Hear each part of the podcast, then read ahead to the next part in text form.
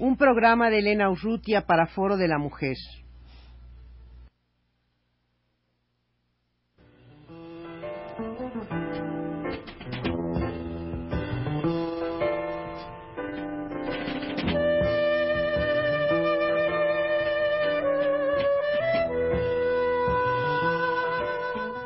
Foro de la Mujer.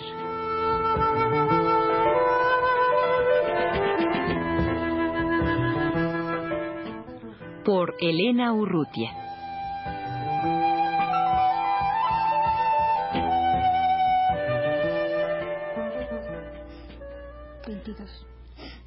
Hace unos cuantos días apenas eh, ha quedado constituida la Comisión Nacional de la Mujer eh, que se forma para la participación oficial de México en la Conferencia Mundial de Nairobi a los 10 años de, al término del decenio de la, de la mujer.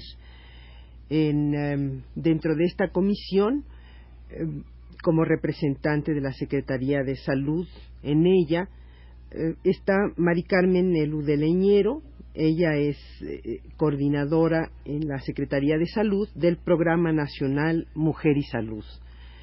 Mari Carmen, eh, tú ya tienes una experiencia pues larga en, en, esta, en este terreno, en este campo muy específico de, de la mujer y la salud en México.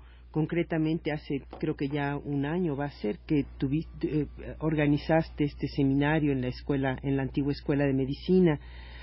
Em, cómo puedes tú hablar de la salud de la mujer en este término del decenio cómo ves tú eh, que se ha desarrollado la atención de la salud a la mujer si ha habido un cambio en estos 10 años? Eh, si la, situación sigue igual y si sigue igual, ¿cuál es?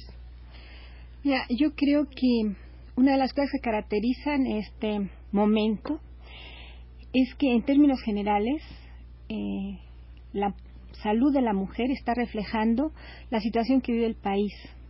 Una sus enfermedades son aquellas derivadas de la pobreza, todavía existe la malnutrición, todavía existen las enfermedades respiratorias, las enfermedades diarreicas, y ya empiezan a aparecer como producto de nuestro sistema de vida enfermedades propias de los países desarrollados, como son principalmente en la mujer los tumores malignos. Yo ¿A ti te gusta decir que padecemos las enfermedades de los países ricos y, y de los países pobres?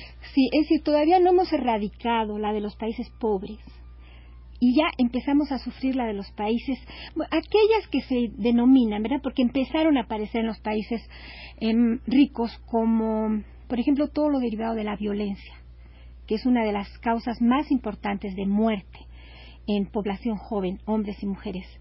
Eso antes no existía tanto. Y, vienen a aparecer como producto de esta, la llamada vida moderna, como producto de la urbanización, y aparecen en los países ricos. La cuestión es que en ellos ya han desaparecido las otras que todavía nosotros padecemos y de las otras que nosotros padecemos, en la población en general, la mujer se ve más afectada, porque por hábitos de alimentación la mujer se alimenta menos que el hombre y se ha comprobado que existe una malnutrición mayor en la mujer que en el hombre, por ejemplo. Y algunas enfermedades, por ejemplo, de tipo circulatorio, de infartos y ese tipo de cosas, yo no soy médico, ¿verdad? Eh, ya empiezan a aparecer también en la mujer. Ahora, una de las cosas que también empieza a aparecer a la mujer es una mayor conciencia de la necesidad del cuidado de salud. Y en esto hemos visto que en los últimos años se ha incrementado muchísimo el porcentaje de mujeres que acude, por ejemplo, a la detección oportuna de cáncer, que hace una década era muy escasa y ahorita ya empieza. Entonces, sí se puede hablar en términos generales, Mari Carmen, que ha habido un cambio eh, respecto a la salud de la mujer en este decenio de la mujer, puesto que esta conferencia de Nairobi será un balance eh, de, qué es lo que se ha hecho en estos 10 años y qué es sobre todo lo que queda por hacer. ¿Tú, adviertes que ha Yo creo que sí, que en términos generales sí. Eh, que todavía hay muchos rezagos, ¿verdad? Pero sobre todo, tú sabes que México es muy plural. Y, si nosotros vemos que el campo tiene un proceso de pauperización, lógicamente ahí pues están incrementando quizá los problemas de la pobreza. pero cuantitativamente hablando, en base a que México es un país que se urbaniza rápidamente, urbanizado entre comillas en términos demográficos, yo creo que sí ha habido un cambio positivo. Lento, pero yo creo que sí ha habido un cambio positivo. Mari Carmen, y ahora que estamos en el año de la juventud, eh, ¿qué se puede hablar de, la salud en la mujer joven? ¿Tiene características particulares? Mira, yo creo que sí. Hay eh, uno, uno de las, si me permites, te voy a hacer un antecedente un poquito para contestarte esa pregunta. Una de las cuestiones que dentro de este programa nacional Mujer y Salud nos hemos preocupado es por hacer un poco visible de qué se enferma y de qué se muere la mujer. Porque las, eh, la mayoría de los comentarios que yo te puedo hacer están un poco basados en datos generales o en ciertas apreciaciones, pero no tenemos un sistema de información que nos brinde los datos que nos podrían servir incluso para evaluar una, una evolución en las enfermedades y en las causas de muerte.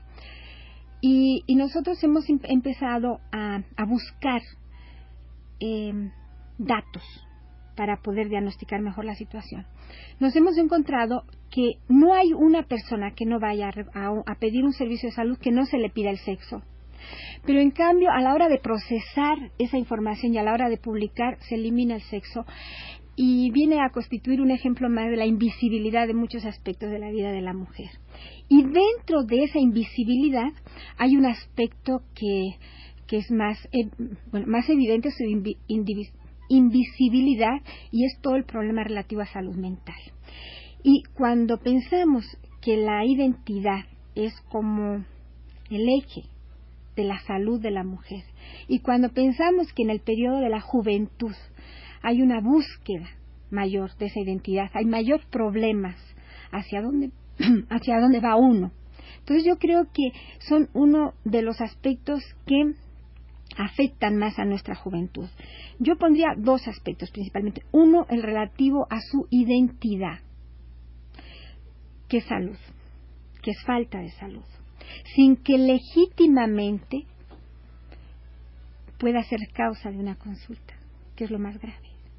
Es lo más grave, porque una muchacha no puede ir a un centro de salud y decir vengo porque me siento enferma de identidad que también hay una, hay, dentro de una sociedad hay algo legítimo por lo que uno puede enfermarse y otras cosas por las que no pueden enfermarse.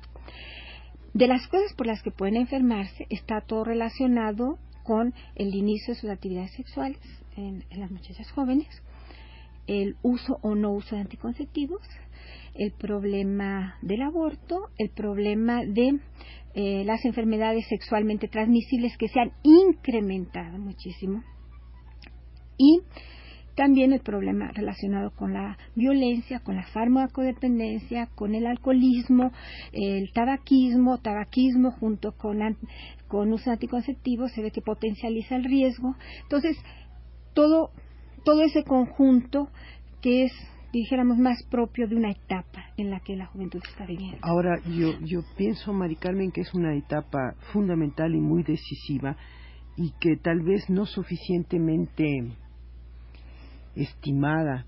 Tú manejabas hace algún, algún, tiempo, te oí una cifra muy impresionante de, de, datos que se tenían de muertes de, de niñas, cómo era el, número de niñas y eh, a, qué edad.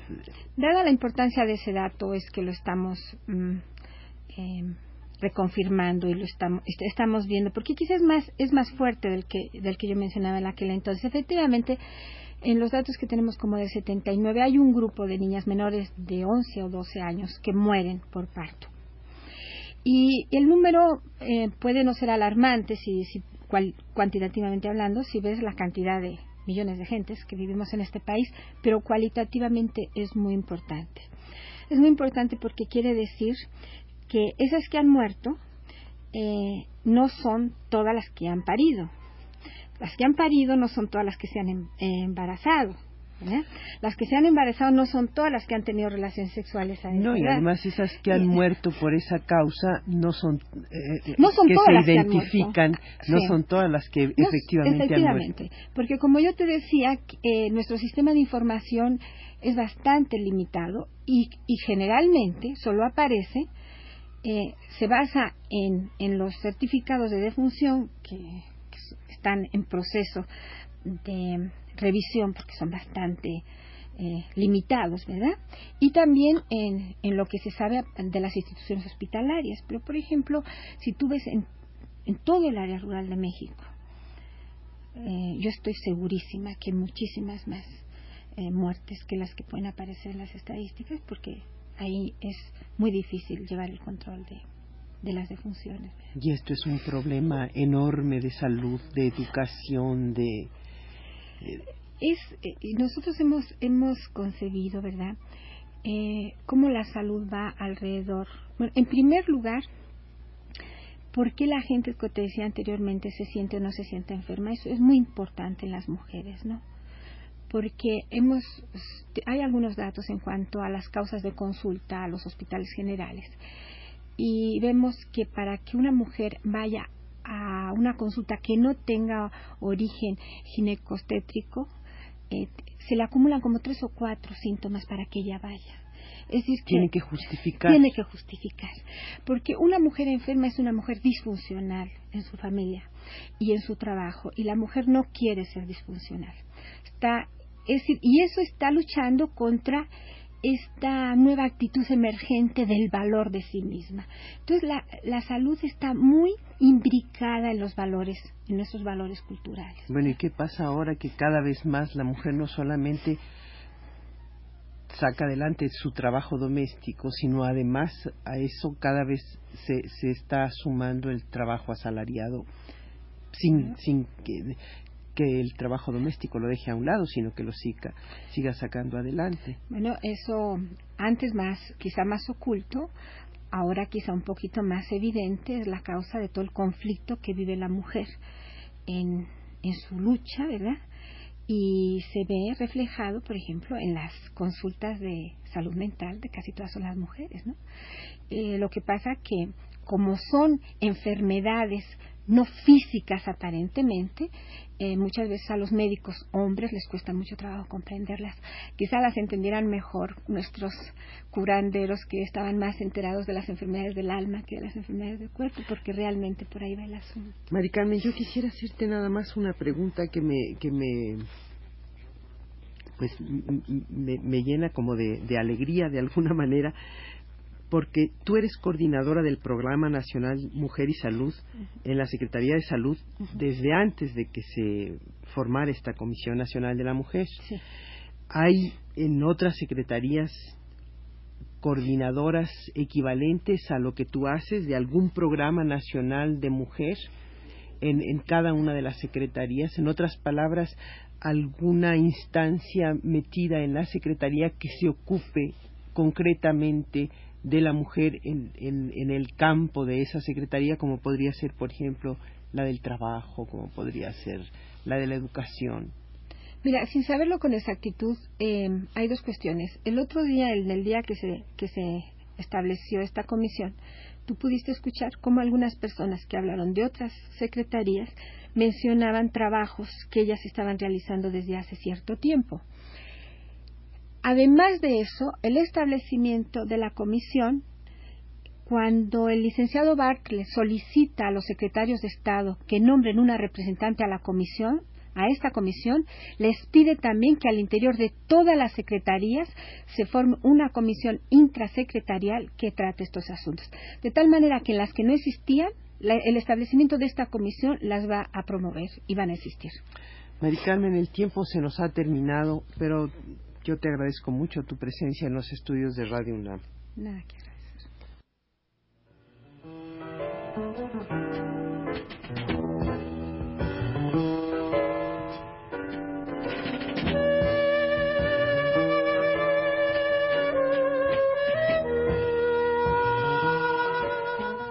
Foro de la Mujer.